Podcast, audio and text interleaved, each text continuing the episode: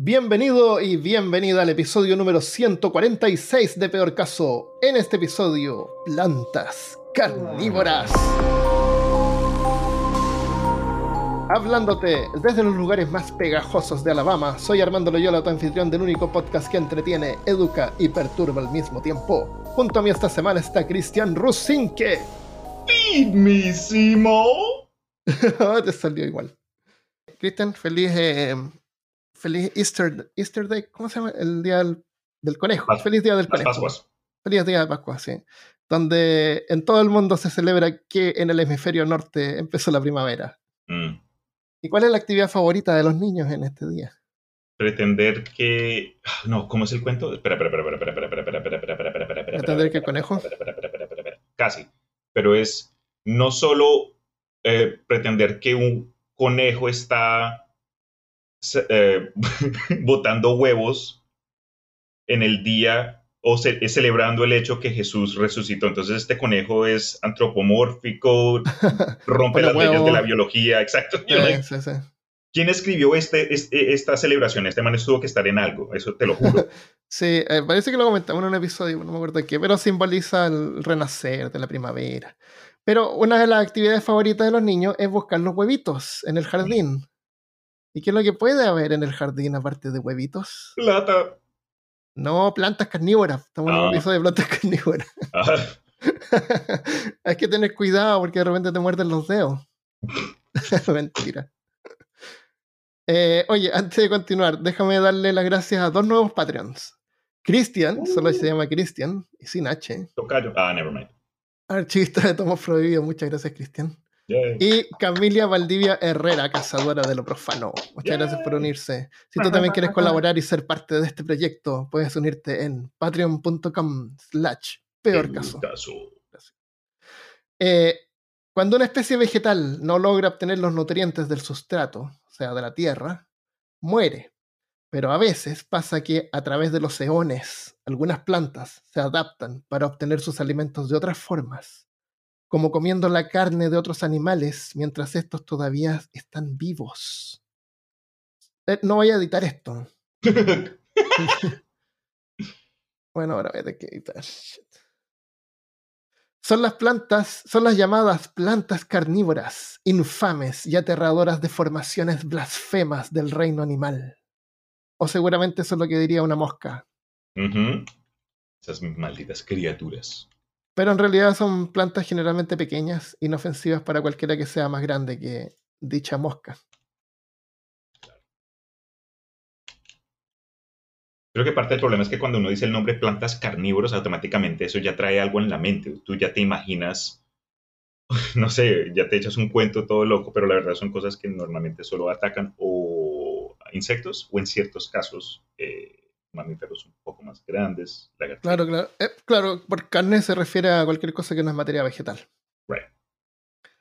Em, cuando en 1875 Charles Darwin publicó su libro llamado Plantas insectívoras, los científicos de la época no lo podían creer. Incluso afirmaron que era algo imposible, algo fuera del orden natural impuesto por Dios. Seguramente fueron esos mismos que dijeron que los, los Beatles, los, eh, los escarabajos no podían volar, ¿te acuerdas de eso? No, dijeron eso también, de, pronto por el peso. Hay una, hay una, no, es una teoría antigua, sino que es como, si tú miras un escarabajo, eh, no puedes, por la forma que tiene el escarabajo, por el peso, por la estructura, es como imposible que pueda volar. Ah. Científicamente, pero antiguamente decían eso, como científicamente que podía volar, pero volaba igual, obviamente. Eh, en, este libro, Las plantas insectívoras contiene ilustraciones originales de Darwin junto a, sus, a otros de sus hijos, Newton y Einstein. Ah, no, sus hijos se llamaban George y Francis Darwin. eh, porque parece que Einstein no existía todavía. No, no hay que ver. Oh. Eh, Darwin no tuvo que viajar a tierras exóticas para encontrar ejemplos de este tipo de plantas. Al sur de Inglaterra, en el inglés, encontró la drosera, con tallos cubiertos de tentáculos pegajosos. Darwin notó que habían un montón de restos de insectos pegados en estos tallos.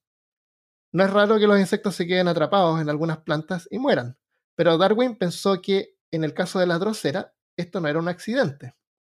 y después de varios experimentos logró demostrar cómo funciona su sistema digestivo y cómo era realmente capaz de comer algo más que materia vegetal. Animales que respiran oxígeno, o sea, carne. Wow. Las más populares son las Venus atrapamoscas, que seguramente has visto en cada supermercado que hay. Yeah. Por lo menos acá en Estados Unidos está lleno de eso. Hasta incluso los venden como que tú sabes, es- esas maquinitas donde pones una moneda y te sale, no sé, un- No. un anillo o lo que sea. No, Hay un- unas que pueden, eh, te salen ¿Semillas? semillas. ya ¿En y, serio? Y los puedes Wow. plantear en, el mismo, en la misma cápsula y después cuando crecen ya las pasas. Pero sí, Wow, están por eso todo no lo he visto. no lo he visto eso. y la otra eh, viene común es la planta de jarra, que es fácilmente reconocida por los millennials como el Pokémon Victreebel. El pitcher plant. Pitcher Plant, exactamente. Eh, yo fui, ahora hace poco dije, ah, voy a ir a ver si encuentro algunas en, en los planterías, ¿cómo se llaman los lugares donde venden plantas? Y me dijeron que a lo mejor iban a tener la otra semana porque estaban recién ac- reactivándose. Y lo que pasa es que estas plantas durante el invierno entran como en periodo de hibernación. Y no crecen y se chupan, entonces no las venden en el invierno. Entonces seguramente tú ahora vas a poder verlas en los, en los jardines. Ah, ok, no sabía. Sí. En otra planta aparentemente carnívora en Pokémon es la versión real de Vileplume o Vileplume. Vileplume, sí, sí, sí. es un Pokémon un- como una flor roja, ¿no es cierto? Ajá, Ese, esa se llama la flor de refl- reflexia. ajá. Eh, es una, una gran flor rojiza que emite un fétido olor a cadáver. Creo que es la flor más grande, grande del mundo. Es la flor más grande del mundo. Puede llegar a pesar 11 kilos. Esta fétida planta en realidad no es carnívora. Solo produce ese olor a podredumbre para atraer moscas que la polinizan. Exacto. Pero ¿por qué la flor de reflexia no puede producir néctar como las demás flores normales? ¿Flor reflexia? ¿No le llegó el email de do not replay at evolution.com? Wow. Las plantas tienen que competir para ser polinizadas. Pueden producir flores más atractivas, ser más aromáticas, eh, o tal, tal vez los néctares tienen diferente sabor para atraer diferentes polinizadores. Puede ser también, that makes sense. Imagínate que nosotros fuéramos como las flores y necesitáramos insectos para transportar las células sexuales, los ¡Qué gametos. loco! Eso sería, no, es, le quitaría las ganas a muchos. Los penes, en vez de parecer una rata lampiña arrugada, serían hermosas y coloridas expresiones de la naturaleza. Wow. Pero igual necesitaremos insectos que se paren ahí. eh, Sí. para- Eh, suena broma, pero la verdad es que las flores son exactamente eso, órganos sexuales de las plantas. Y realmente necesitan insectos para transferir el polen, que son las células reproductivas. Entonces, algunas plantas para evitar la competencia evolucionaron para, por ejemplo, simplemente abrirse más tarde, abrir los pétalos más tarde, y así no compiten con los mismos insectos que están polinizando otras plantas que se abrieron más temprano. Claro. Y así, o, y así pueden usar insectos que se despiertan más tarde, como las polillas, por ejemplo. Ya, ya, ya. Eh. Hay una especie de polilla, no, no me sé el nombre, pero salen justo en- al crepúsculo, así justo cuando se oculta el sol, Mm. salen estas, y son del porte de un picaflor. Y yo las he visto en jardines y tú las ves así, como que las ves de reojo. ¿Ya? Y parecen picaflores, porque pasan así, y, y, y se ponen a aparecer las flores en la noche. Entonces todas estas flores se mantienen abiertas de noche y son polinizadas por estas polillas. Wow. Eh, otra forma de evitar la competencia es usar otro tipo de insectos, que no son los que normalmente consumen el néctar, como las moscas. Mm. Y por eso es que la flor de reflexia produce un olor fétido que atrae ese tipo de insectos. Aquí, revisando, pues la verdad es que aunque sí, obviamente termina cayendo en, en lo que estamos discutiendo, es más parasítica eh, que una de las, comparándolas con otras formas de plantas carnívoras como las que mencionaste. Te acabo de mandar acá una imagen eh, por el WhatsApp y muestra el ciclo de la vida de la raflesia con ilustraciones. Incluso muestran ahí el- al rincón izquierdo al Vileplume de Pokémon para mostrar como que la inspiración. Pero es súper interesante, como que se la come la marmota, la marmota eh, pues la caga y en las semillas pues se come la fruta de la raflesia. Después cuando ya saca esos restos, las semillas se pueden como que incrustar en, en las ramas o, o roots o raíces de otras plantas y ahí es cuando mete las suyas. Ah, Entonces, crece en otra planta, mira. Exacto, crece en otra planta en lugar de cazar eh, eh, como, como lo haría el Venus Flytrap o lo que sea. Claro, claro, claro. Ah, crece otra planta. Wow. No sabía eso, pensé que era una planta. Aquí en caso aprendemos. Aprendemos. Oye, ¿sabes? Otra planta que no noté acá, pero mm, es, es, semi semicarnívora. Cuéntame. Es la, eh, es la flor que se llama. que produce los higos. La higuera. Los higos. la higuera, que en inglés se llama. Uh, la higuera. ¿Cómo se llama en inglés? ¿Como una fruta? The fig tree. Fig. Okay, yeah, yeah, okay. La higuera produce los higos. Esa es la fruta que produce la higuera. Ah, ok. No sabía cómo se llamaba en español. Pero la higuera produce otra fruta también. ¿En serio? Eh, sí, produce dos frutas. Aparentemente, vamos, te voy a decir que en realidad no. Okay. No busco, no busco. Quiero, quiero, eh, no quiero estar spoileado. Dos frutas. Eh, déjame buscar el nombre de la otra fruta. La, oh, higos y brevas. Higos y brevas. Entonces tú te comes una breva o te comes un higo. Claro, produce dos. Pero no es que produzca dos. Lo que pasa es que una de estas aparentemente frutas es una flor, pero es una flor invertida. Es una flor negativa, está por dentro. Está cubierta completamente y la flor está dentro. Si como ah. diablo algún insecto baila poliniza, te preguntas tú, ¿no es cierto? Me pregunto yo ahorita. El insecto es, un, es una especie de eh, wasp. Ah, maldita sea el, español. ¿Cómo se llaman las wasps? Avispas. Es una avispa chiquitita que tiene que meterse a la breva, cavar un túnel y poner sus huevos ahí. ¿Ya? Pone los huevos ahí y ahí se queda y ahí se muere. Ahora, la breva absorbe el insecto, o sea, se lo come. What? ¿Ya? Ahora, solamente funciona cuando el, la avispa pone los huevos en, en, la, en la planta hembra, parece, o en la planta macho. La cuestión es que si la pone en el, en el, en el lugar equivocado, eh, no va a polinizar. Por ejemplo, si, si se metió una planta macho, eh, bueno, el insecto tiene que salir, ¿no es cierto?, para llevarse los gametos y meterse a otra planta. La cuestión es que es una avispa que se mete ahí, deja los huevos ahí y, los, y, y las avispitas chicas crecen en estas, en estas flores invertidas.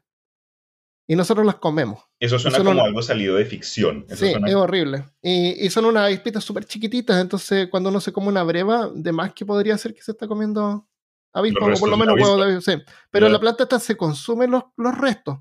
No es que la planta sea carnívora, pero es como que están ahí, ¿por qué no? Okay. Ahora, para aclararte una cosa, las plantas no se alimentan, estas plantas no se alimentan de los insectos. Estas higas.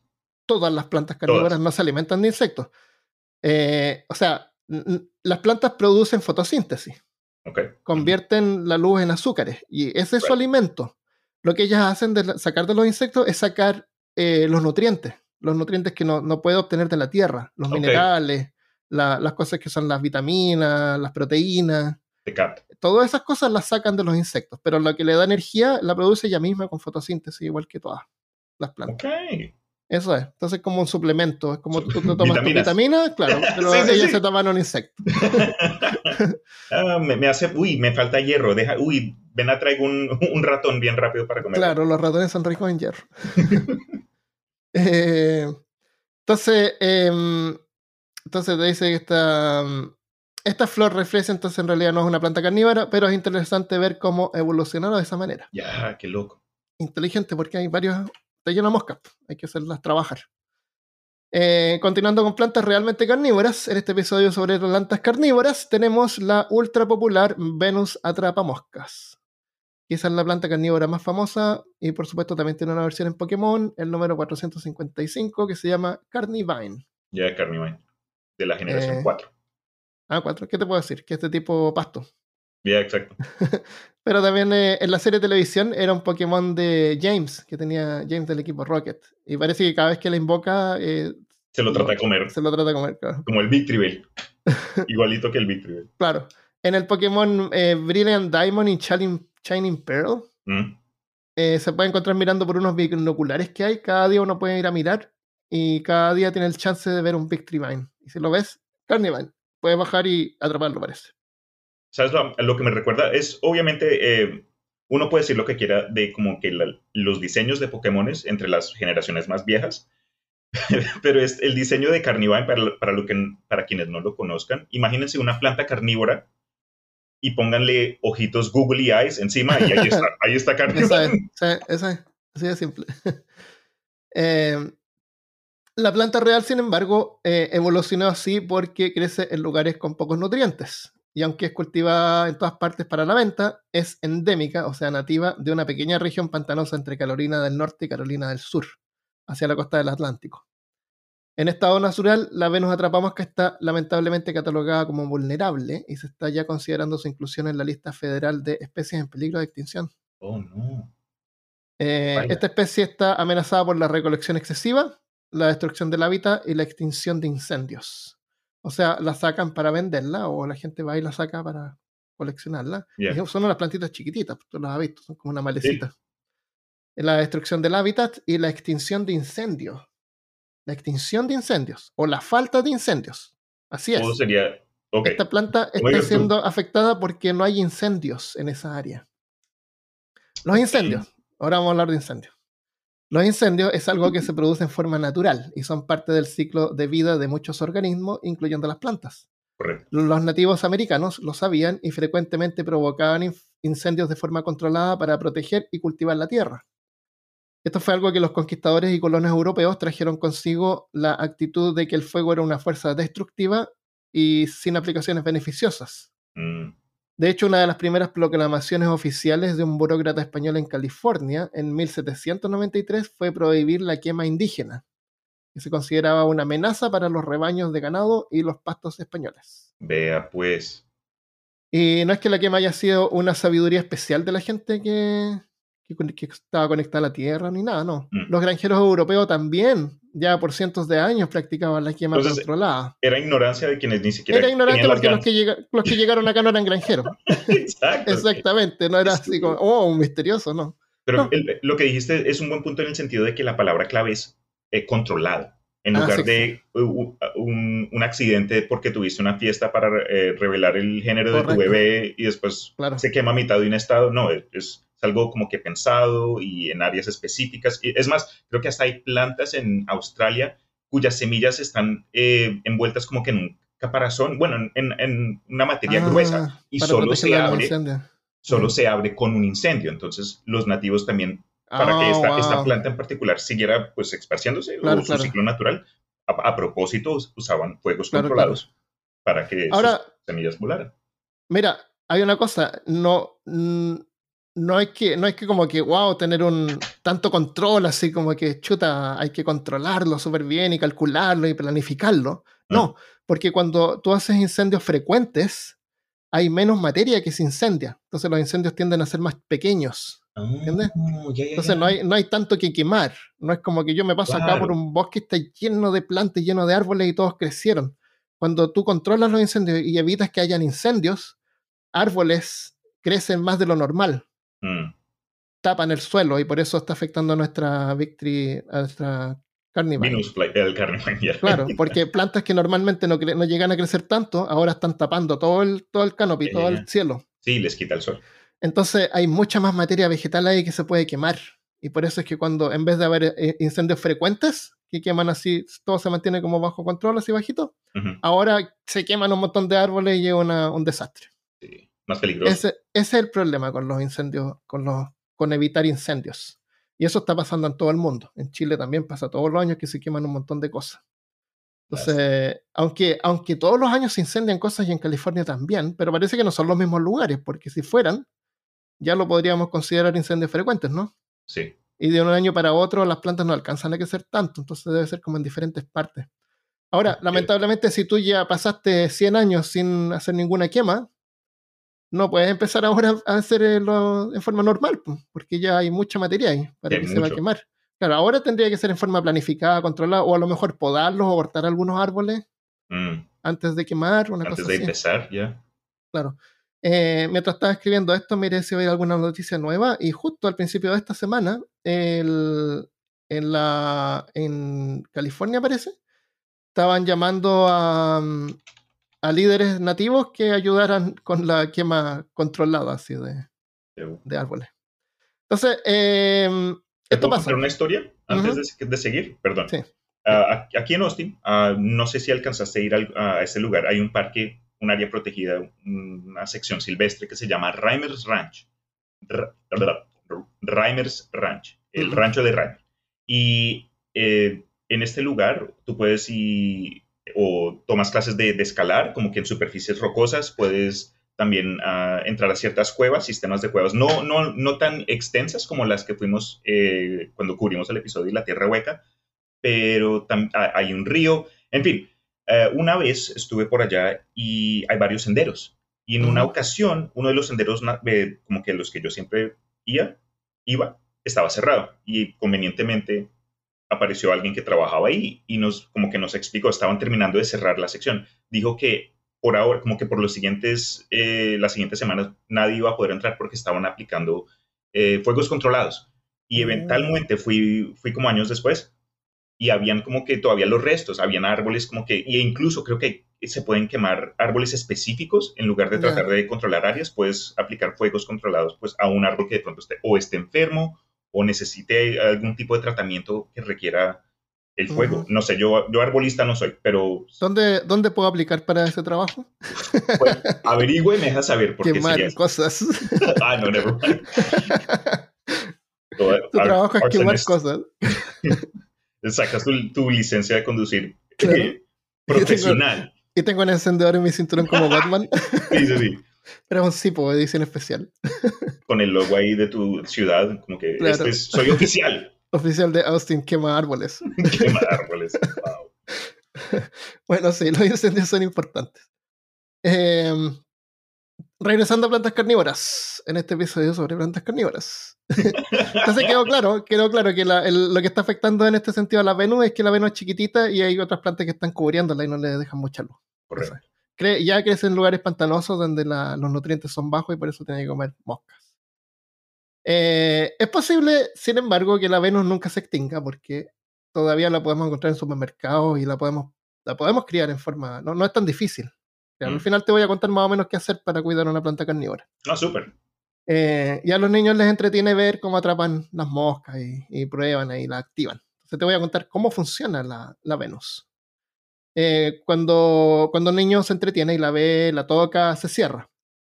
Entonces, la planta parece un trébol de dos hojas. Yo creo que todos lo han visto, pero si nadie lo ha visto, imagínate un trébol de dos hojas, incluso más o menos del mismo tamaño, como un trébol grande, em, rodeadas por unas como espinas. Y la superficie es rojiza. Cuando una mosca en la superficie de la hoja se cierra, se para, las hojas se cierran y deja la mosca inmóvil que muere y la planta absorbe los nutrientes mientras se descompone. Pero viste como que el mecanismo para que se cierre, vas a... Sí, te lo voy a decir en detalle. Por ¿Cómo funciona realmente la planta? La planta realmente obtiene los nutrientes de insectos que atrapa y en cautiverio. O sea, si tienes una en la casa, deberías alimentarla un mes, una vez al mes, cada dos meses, no necesita tanto. Porque como te dije, no es que no la estás alimentando, le estás dando como las vitaminas y los, claro, los suplementos. La planta necesita luz, sol, como cualquier otra planta, y tener, tener humedad. Claro, claro. Entonces la energía la saca del sol. Em, entonces, eh, la Venus atrapa moscas es una de un grupo muy pequeño de plantas capaces de movimiento rápido, como a lo mejor has visto la mimosa, que tú tocas los, una y se cierra. Ah, no. También. Estamos hablando de plantas. sí, sí. se cierran los pétalos cuando se toca para protegerse se, cierra y se, se, ponen hacia abajo todos. No, Yo me acuerdo de no me soy, los encontrabas y les corrías el dedo encima y se cerraba todo chévere. Eh, estas son nativas de, Sudamérica, así que son, por eso son fáciles de encontrarlas para nosotros. hay otra que se llama la planta telégrafo, que es nativa de Asia, y esa no es común verla, yo nunca la he visto en persona. Pero gente de Asia seguramente la, es más común para ellos. Eh, esta mueve las hojitas mueve la hojita y, las mueve así como cada cinco minutos se mueve la hojita. Em, la mimosa original del Caribe y Sudamérica, así que es súper fácil encontrarla en jardines. La Venus atrapa mosca también se mueve para cazar su presa. El mecanismo implica una interacción entre elasticidad, turgencia y crecimiento. La superficie de la hoja está compuesta de dos lóbulos separados por el mecanismo de cierre, como una bisagra. La parte interior de los lóbulos es rojiza y por el borde produce néctar para atraer a los insectos hambrientos. Pero la parte del centro de cada lóbulo hay repartidos seis vellos sensibles, tres en cada lado, unos pelitos. Si los vellos sensibles detectan alguna partícula de polvo o algún desecho, la trampa no se cierra. Pero si es un insecto, ahí se cierra. pero no es tan simple. ¿Cómo sabe? Si un insecto se posa y roza uno de estos vellos sensibles, la planta inicia un temporizador de 30 segundos. Y solamente si un insecto durante esos 30 segundos roza otro de los vellos, la, la, planta se activa y se cierra. Ahí sí. En menos de dos segundos. Pero la planta no tiene así como contar, no tiene reloj. Yo tengo una, me compré una en el Walmart el otro día y no, he visto que tenga reloj, entonces como diablo cuenta el tiempo. Cuando un vello sensible es tocado, ocurre que se dobla. Entonces cuando se dobla, la base del, del vello se estira. Y, al estirarse, suelta eh, iones de calcio que producen una señal eléctrica en toda la superficie de la planta. Wow. De la trampa. Esta señal, esta señal eléctrica se disipa en unos 30 segundos. Por eso es que los 30 segundos. Entonces, cuando otra, otro vello se mueve, libera más iones de, calcio y ahí la electricidad es tan alta que activa el mecanismo de cierre. Ok, es como un músculo. Claro, recibe esa señal eléctrica. Claro, recibe la señal eléctrica y se cierra. Ahora, no se sabe exactamente cómo se cierra. Esa parte que tú dices, claro, es como un músculo, pero, así con, con detalle no se sabe todavía. Eh, lo que sí, otra, otra, cosa sabemos que sabemos, otra cosa que sabemos que es interesante es que cuando la planta está abierta es convexa, o sea, está doblada hacia afuera. Y cuando se cierra, se vuelve, además de cerrarse, se dobla y se vuelve eh, cóncava para, para hacer el espacio para la presa adentro. la presa. Y sellarse por los bordes. Entonces, además de cerrarse, se dobla. Y esos dientes terminan pareciendo. Y además también esos dientes también se doblan. Entonces no es solamente la bisagra la que se mueve, sino que la planta completa se curva y los, y los dientes esos se cierran también para atrapar el bicho. Exacto. Entonces espera dos estimulaciones. Con estas dos estimulaciones evita que se active por error. Si le cae un polvo, le cae, le cae algo, no se cierra. Y si se cierra por error, porque puede pasar así que vuelan pedacitos de alguna hoja, le cae y activa dos, mm. se cierra. Pero la planta sabe que no es un insecto, no detecta el insecto, porque adentro se tiene que seguir moviendo. Ok. Y si no se mueve, la planta se vuelve a abrir. Entonces sería posible que de pronto una presa más inteligente, si cae en esa situación y cae en esa trampa, si queda inmóvil, de pronto la planta lo... ¿Se, claro, exactamente. Ahora es difícil que un animal se quede inmóvil, pero lo que sí puede pasar es que el animal escape. Porque una, mosca, de repente tú has visto videos que queda así como que la mitad fuera, la mitad dentro, igual escapa. se abre de nuevo no, no se queda cerrada. Entonces, em, entonces, como te digo, si tú aprietas, si tú tienes una Venus y le tocan los pelos, eh, se cierra y después de una hora más o menos se abre de nuevo. Eh, entonces, esto previene que el sistema digestivo se active eh, por error. La trampa no, solo mantiene, no solamente se mantiene cerrada, si es que continúa detectando movimiento. La trampa solo se mantiene cerrada cuando detecta movimiento, por ejemplo, un insecto atrapado tratando de liberarse. Si eso se cumple, entonces los lóbulos que actúan como una boca ahora se transforman en un estómago. Así. Mm. Jugos digestivos inundan la cavidad, el pH baja y enzimas digestivas, parecidas a las que tenemos en nuestro estómago, comienzan a destrozar al insecto. Mientras más lucha, más enzimas son liberadas y durante el transcurso de una semana, el cuerpo del insecto es licuado y la superficie de la trampa absorbe los nutrientes. Cuando todo ha terminado, la trampa ha extraído todos los nutrientes. Dependiendo del tipo de presa, la hoja se podría volver a abrir. La podría seguir trabajando. Si la presa es difícil de digerir, por ejemplo, un escarabajo, como partes duras, eh, ahí la trampa podría morir, se vuelve negra y ahí se muere. Oh, ¿en serio? No, sé, no lo, claro, porque no logra no logra eso. La, la, trampa funciona en su vida unas tres o cuatro veces más o menos.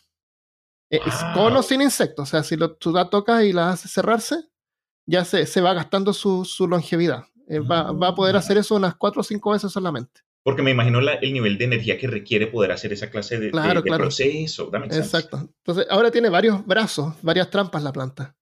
Así que eh, con frecuencia algunas se ponen negras y se mueren. es, su ciclo normal y otras salen. Y cada nuevita tiene sus tres oportunidades de atrapar insectos. Tres a cuatro veces.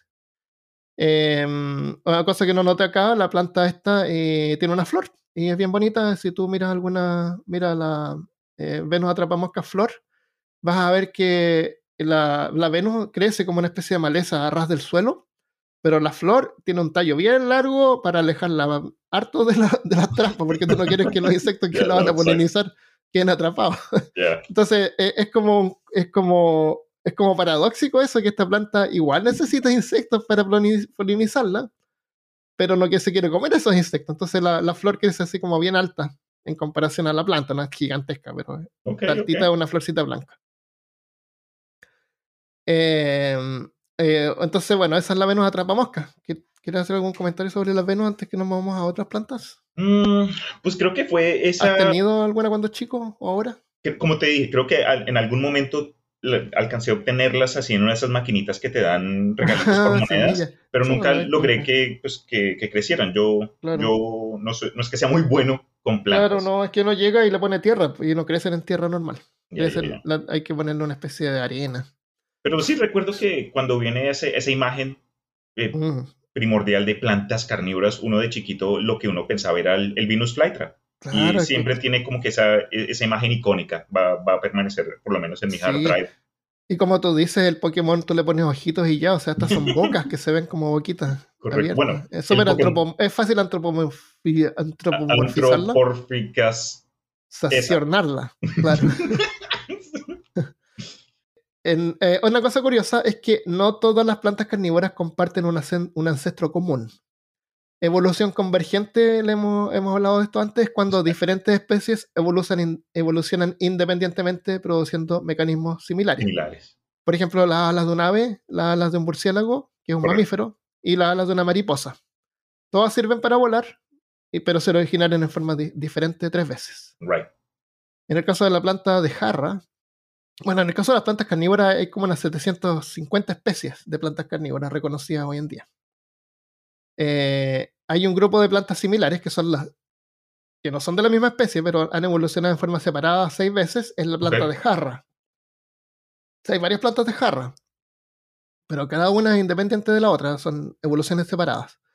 Eh, la planta de jarra era, esa es como el Pokémon Victreebel, llamada también copa de mono, o por mí el vaso de la muerte, o simplemente un vaso de Fernet.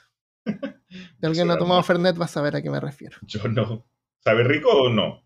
No, es un licor argentino. Los argentinos van a, a- nos pueden comentar ahí. Uy, me va a tocar buscar por acá a ver si, si encuentro. Fernet. Fernet se llama. Fernet. Eh, hay dos especies de estas plantas que son casi idénticas, pero evolucionaron en forma independiente en lados opuestos del mundo. La Sarracenia, que evolucionó en Sudamérica hace 45 millones de años, es casi idéntica a la Nepenthes. Ahí está la Victreebel. Nepenthes, que evolucionó hace 85 millones de años en Asia y África. Aún así, estas plantas atrapan las presas exactamente de la misma forma, o aparentemente de la misma forma. Las plantas de jarra son eh, aparentemente más simples en su mecanismo, más, más simples que la atrapamosca con toda esa en- electricidad y pelita y cosas. Las hojas modificadas tienen forma de jarra, donde caen los insectos que son atraídos por el néctar en la superficie. O sea, todo el borde está cubierto por néctar. La jarra adentro es eh, el estómago que digieren los insectos que caen. Pero a veces no, es- no son insectos los que, los que digieren, es No. otra cosa.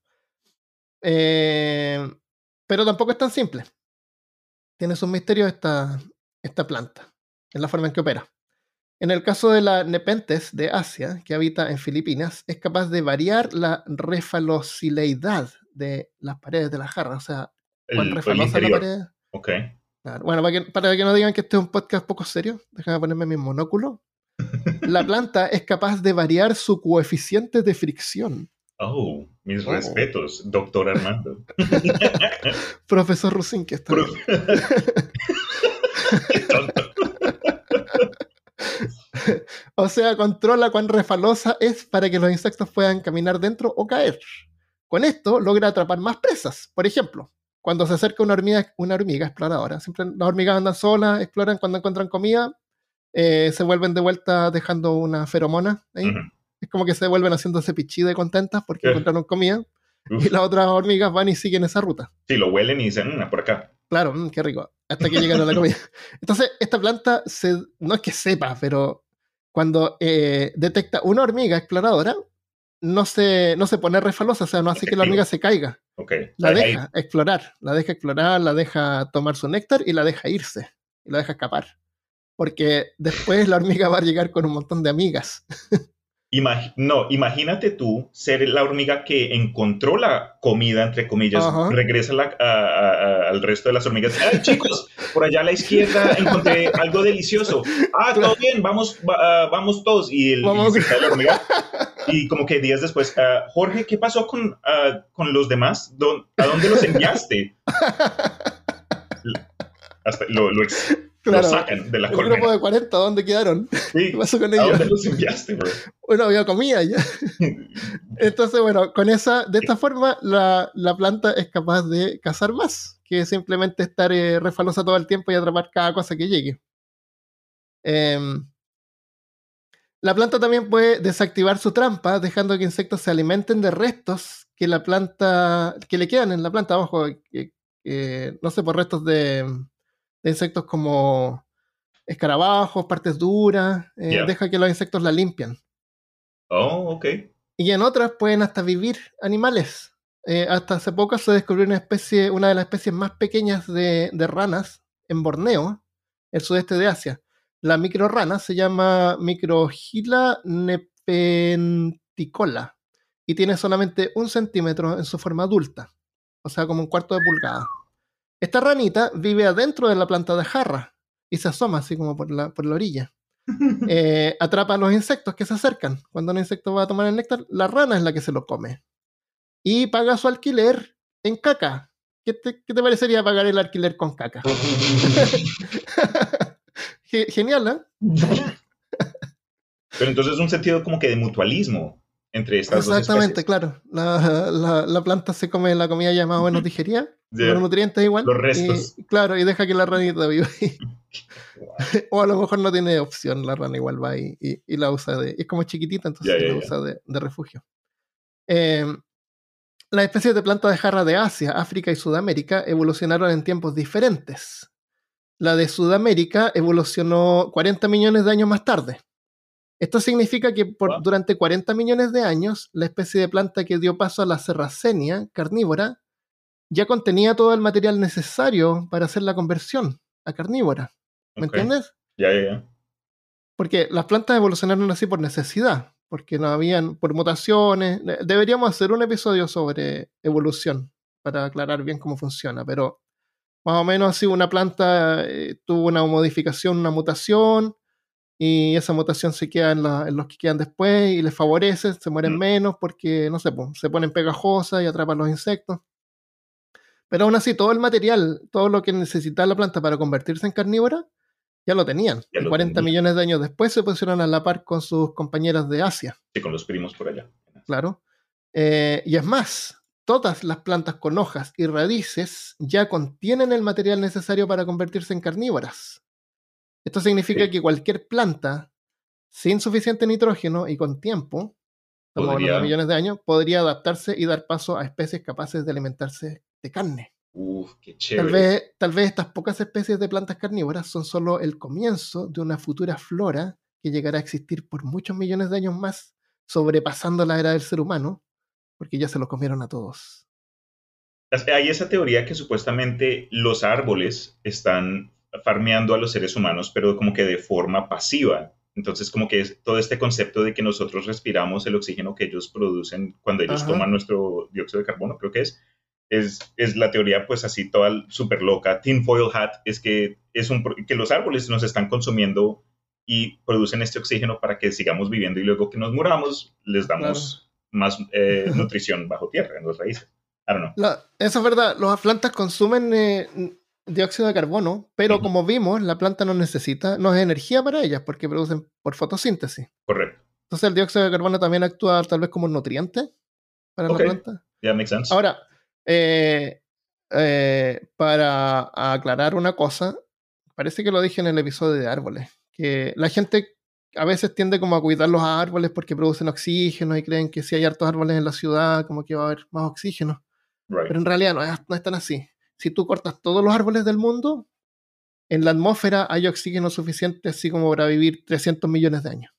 Porque también el No, oxígeno, no me acuerdo exactamente cuánto es, pero es una, una- un tiempo absurdo. el oxígeno hay mucho puede salir oxígeno. de los océanos, ¿no?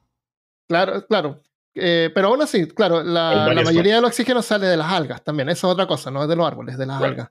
Pero aún así, si tú eliminas De todas las algas y todos los árboles, hay oxígeno ya en la atmósfera para vivir por mucho, mucho tiempo. Ya. Así Es que no son- interesante ese sí. concepto. Y Pero lo- los árboles y todas las cosas hay que cuidarlas porque la diversidad es importante, porque le da variedad y hace la course. vida más interesante. Por eso hay que cuidarla. mil veces mejor, bueno, en mi opinión, mil veces prefiero vivir en una ciudad con más verde que, que gris. Sí, de todas maneras. exacto, sí. exacto. Eh, cuando visité Santiago ahora la semana pasada me dio un poco de pena porque hay sequía siempre allá. ¿Ya? Entonces las municipalidades, las ciudades decidieron como que reemplazar áreas verdes, dejar de regar pasto, Sacaron el pasto y pusieron plantas endémicas, así plantas que son más o menos como Mm. medias desérticas. Y, y- y yo lo encuentro por un lado bien eso porque mm, aprovechan las plantas que hay, Mm. pero también hay, hay mil, es una ciudad súper densa, donde hay millones de personas viviendo juntas, entonces como que mentalmente es necesario ver este verde, aunque sea que la ciudad tiene que regarlo que haya pasto y haya sombra, árboles grandes donde la gente se pueda sentar bajo un árbol, es importante Y hasta para es, la, la parte mental de la gente, no, no arbustos con espinas todas partes. es, es interesante el punto psicológico, como que el, los beneficios de, Claro. de solo ver o estar presente de, de naturaleza, de, de foliage, de plantas. O sea, hay como- han, han habido estudios, no investigué nada al respecto, pero es, es, es de, suma, de sumo interés. Entonces, si Es ustedes alguna vez importante. se han como que frustrado trabajando, se sienten como que ya al límite, con el simple hecho de, de tomar un break o, o si es posible salir eh, a, a- arrimarse a un árbol o, o a, a un bosque, eso supuestamente ayuda mucho en como que de- desahogarse. Sí, sabes que dicen así como una especie de mini meditación, si tú estás Yes. trabajando, salir, mirar una hoja, mirar una planta por Ah. unos minutos, observarla en detalle, y eso como que te relaja. Nice. Entonces, eh, yo Voy creo que para las ciudades, yo creo que es importante parte del gasto, así como que, oye, es necesario parchar los caminos, es necesario regar pasto, aunque Yes. sea caro, ¿me entiendes? Sí, eso es necesario cuidar los árboles que tenemos ya presentes. Exacto, sí. O incluso en la infraestructura, crear ciudades con conceptos de, de que van a haber áreas naturales Claro. incorporados. Eso también Ajá. creo que es algo que eh, es, vale la pena explorar eh, cuando, bueno, para la profesión de arquitectos, ¿no? Planear ciudades, planear edificios, planear áreas que incluyan árboles en lugar de tratar de, de, de restringirlos a ciertas, ah, este va a ser el, ¿qué? El parque, ¿no? Pues hay forma de pronto Claro. expanderlo a que cubra un poquito más de superficie. Ojalá. Pero en lugares Ojalá. donde hay sequía a veces es imposible. En el norte yo sé que está prohibido tener pasto en tu casa, por ejemplo. Y la Ah. gente tenía unos parchecitos chiquititos de pasto que lo cuidaban como si fueran una especie de bonsai. Ah. Y ahora no se puede. Ah. Eh, en Santiago también noté en varias partes que ponían pasto artificial en la calle afuera, Mm, estas como alfombras verdes de, Ya. de plástico, eso tenían. Ah. Y me da pena ver a las palomas bajar ahí, tratar de buscar comida. en el- ¡Ay, qué ¡Qué terrible! Sí, súper depresivo. Eh, pero en algunas partes, así que no es como que era lo único que había. Oye, qué Pero sí, súper triste eso. Vi, ¿Mm? vi- vi tus fotos de Chile. me- ojalá la, la hayas gozado, man. Qué chévere. Sí, yo lo disfruté harto. Habían, eh, me gustó, fui a una cosa que se llama el eh, humedal de Batuco, que es como un poquito al norte de Santiago, que era una era un basural. De Batuco. Era un, ok. era un basural, estaba lleno de basura. Y, una, y un grupo de gente fue, compró el lugar y lo limpió. Sacó toda la basura y es un humedal. Que, eh, humedal se refiere como una especie de laguna, pero bien bajita, es como un pantano, Ok, pantano ok, grande. Vale. Y está lleno de plantas y ahora es un lugar de observación de aves. Y, ¡Qué y es, y es chévere! casa de un montón de aves. sí. Y están comprando, incluso están comprando más terrenos alrededor, que son terrenos que originalmente eran de plantaciones, para que la gente no, para que no se tenga que usar el agua del humedal. Entonces se conserva el humedal. Qué chévere, Así que súper bien. Y la entrada a este lugar es gratis, mira. Oh. Súper lindo el lugar, sí. Entonces en iniciativas como esas. sí. súper bien. Humedal de Batuco se llama, si van a, a- a Santiago. Eh, bueno, sobre plantas carnívoras, eh, como ya comentamos, crecen porque no hay nutrientes en el suelo. Si tú la pones en tierra normal, la planta se muere. No puede resistir tanto, como una sobredosis de, de nutrientes. Entonces hay que ponerlas como en una especie de, de arena mezclado con, con, con musgo, Mm. cosas que no le den minerales, y hay que regarlas con agua desmineralizada Ok, no Eh, no se pueden regar con agua normal. Incluso a largo plazo no deberías poner plantas en vasijas de cerámica. A menos ¿Y que eso? esté, porque la cerámica contiene minerales y los va desprendiendo durante, Ah, claro, durante el tiempo. Entonces, vasijas plásticas o vasijas de metal, tal vez no. O vasijas que tengan, no sé cómo se llama cuando este, estas vasijas están como cubiertas en una cosa brillante. Ya, ya, ya. Claro, No- como que no no, cómo se deja, llama, no se va a deshacer, claro. Pero no estas vasijas típicas naranjas que sueltan, Right. se van deshaciendo. sí. Eh, aparte de eso, la planta no necesita insectos para alimentarse, así que una vez al mes es suficiente darles una mosquita. así- es difícil que una planta capture en forma natural, pero podría. ¿Por qué no? Si tú la tienes afuera. Son endémicas de Carolina del Norte, Carolina del Sur, que está como a la altura de. Eh, parece que es como subtropical, un poquito más frío que subtropical por ahí. Así que no es más o menos resistente esa planta en particular, no, no es tan, tan terrible, no se te va a morir si queda afuera y hace mucho frío. Pero si hay temperaturas bajo cero o congelantes, ahí habría que como que entrarla. Eso Bien. es, eso es todo. Eh, ahora, sobre cultura popular, tenemos algo, tenemos, sí, dale. Quería, ¿Tienes pues, otra? Sí, tenía un, un detallito ex- Ah, ya, adicional, sí, si, si tienes tiempo, ¿no? por supuesto. Pues con, con el tema de plantas carnívoras, creo que cualquier interesado en algún momento, al de pronto entrar en los huecos del Internet, eventualmente se cruzará con una imagen que te mandé al, al WhatsApp. Y es El- como que ¿El Victory Bell? No, no, no, arriba. El la- después de las, del- de las imágenes del audition Ah, que sí, estamos sí. mandando. Entonces, Ajá. Durante todas las exploraciones que ocurrieron eh, en el Nuevo Mundo, en su momento, ah, habían supuestos eh, récords e historias de, de gente atacada por plantas carnívoras, pero en el sentido agresivo, más como que ya lo que obviamente sabemos es ficción. Pero entonces esto como que y- reactivó la imaginación de muchos que tomaron a, a explorar el, el continente americano, ¿no? Y África también. y África, of course. Claro, ¿no? Cada vez que haya algo desconocido, va a haber quienes se imaginen todo tipo de cosas, ¿no? Y esta imagen en particular es, imagínense ustedes un árbol con tentáculos cerrados, eh, es decir, con sierras, atra- atrapando a alguien y eventualmente, no sé, rasgándolo al punto que la sangre se derrame hasta las raíces y sobreviven en ello. No sé la historia específica de esta imagen, sería súper de pronto rastrearla, pero ah, incluso dice acá, eh, esta la- es un- Yo la tengo, Uh, pero te la voy a contar en otro podcast. Ok, ok. Se dice el ya te veo, el I see you, una- un Sí. árbol carnívoro, carnívora de supuestamente a- América del Central. Y aunque obviamente no creo que, no, sé que no existe. Imagínense ustedes un árbol así tratando de cazar hombre, pero existe una mecánica similar que sí ocurre en una versión eh, más pequeña. Y son las trampas de, de olla de la... No, no, no, sorry. Son como que trampas de, de- de pelos pegajosos. Entonces, en e- estas plantas carnívoras que implementan este mecanismo de caza, en sus ramas tienen como que estas eh, subramitas con gotas al final. Y Ujú. esta es o, una forma de néctar que produce naturalmente que atrae a muchos insectos. Y cuando se activa la trampa de gotas, el- la propia rama como que se dobla en sí y todos estos vellitos que tenían gotas al final consumen o atrapan a- al insecto que cayó aquí y lo amarra. Es como que un, un- un- un brazo eh, apretando y, hasta- y E- esas son las que Darwin investigó, que no, no hablé mucho de ellas, pero son esas mismas. Ah, O sea, que ok. dices tú, claro, ese es otro mecanismo también. Sí.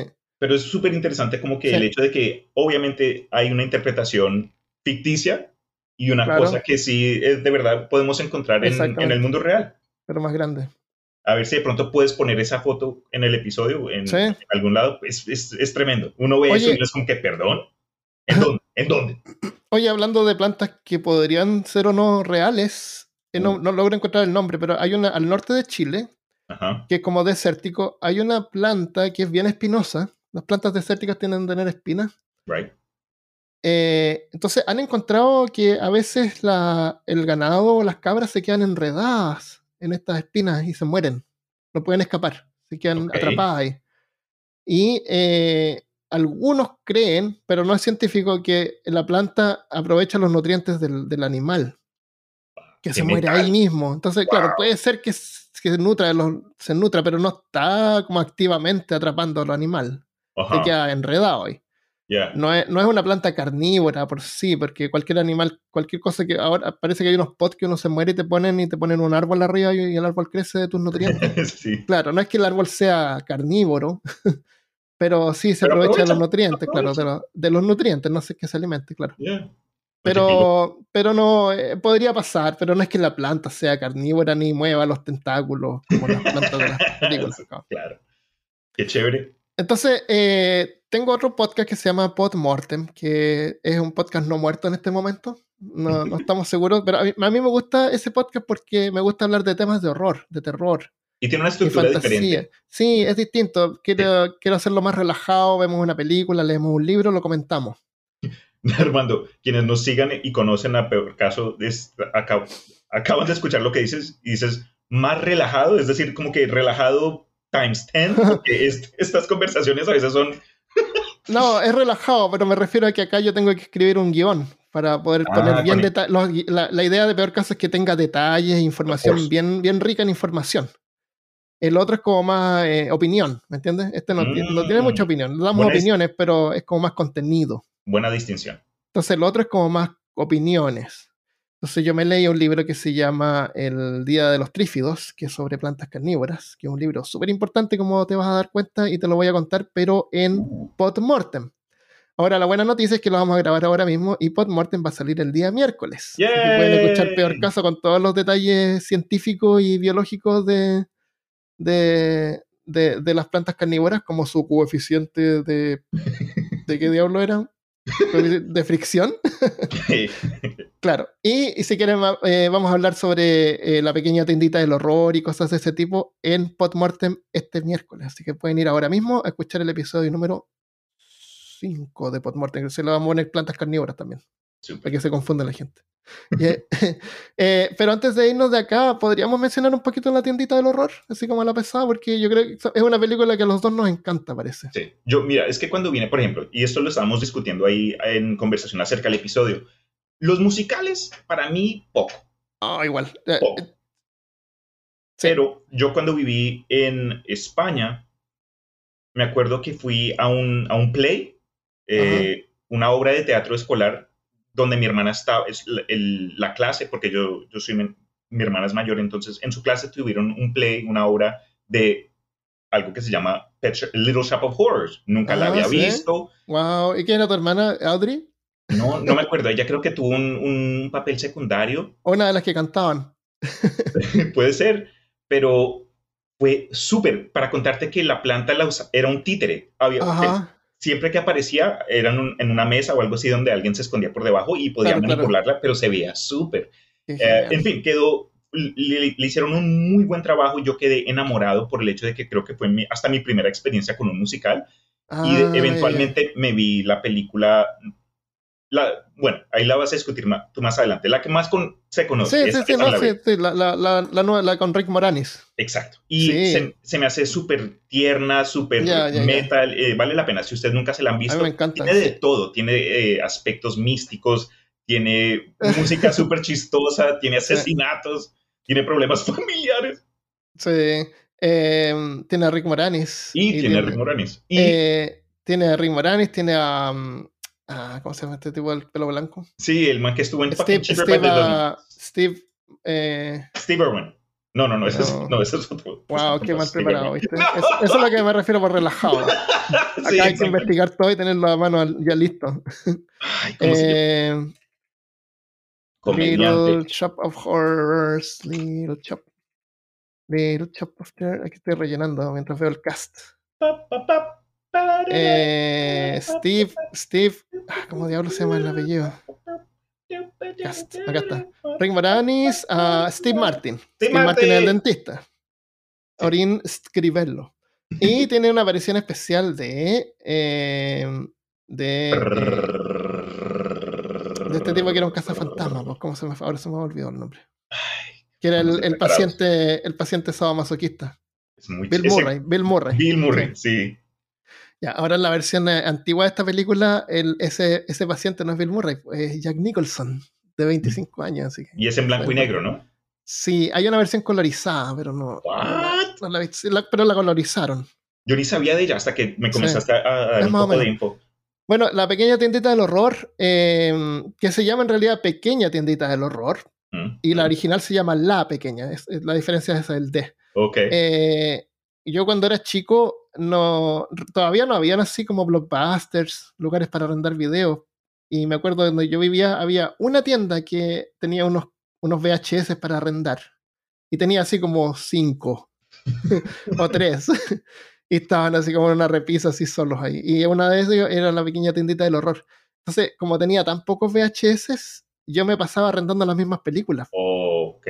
Porque, no había otra cosa que ver, así que Te las memorizaste, me imagino. todas las semanas, claro, me la arrendaba la misma película. Sí, Y, sí. y me encantaba arrendar la pequeña tiendita y, y después tenía el, el CD con la música más Qué adelante. bien.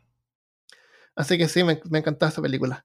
Eh, la película está basada en la película original y basada también en el musical, porque después de la película original del 60 y algo, hicieron un musical. Y ese musical es donde están las canciones que se escuchan en la película, Ok. son del musical. Y, y el musical fue tan exitoso que decidieron hacer la película. Entonces la salió- versión con Jack Nicholson no era musical, era solo No, película. no es musical, no es musical, sí. Oh, es solamente película. pues. Sí. Eh, algo curioso, pero te lo voy a contar más en el, en el, en el episodio de Podmortem, es que está basada en un. o parte de ella está basada en un libro que se llama El Día de los Trífidos, y ese libro lo he estado leyendo y hay un montón de referencias a canciones. Es como que el autor de Ah. repente te, te da como una canción como para que te imagines el ambiente. Pero son canciones de los chévere. 50, entonces no sé a qué se refiere. Ah. Eh, pero, pero pasa, hay una niña tocando un piano y está tocando tal cosa. Entonces tú Ah. te puedes como imaginar así las músicas que están pasando en, la, en, la- en el libro. Y eso lo encontré interesante de que de alguna manera como que se conecta con la cuestión de la del, del- de la pequeña tiendita del horror. Veo. parece que está como en planes de hacerle otro remake, que yo creo que no es necesario, Mm, porque esa película es increíble.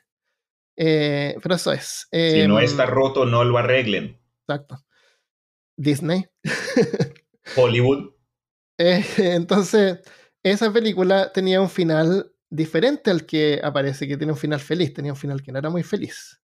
Y eso te lo, lo comentamos en Podmortem, ¿qué te parece si lo dejamos hasta acá ahora? Dale.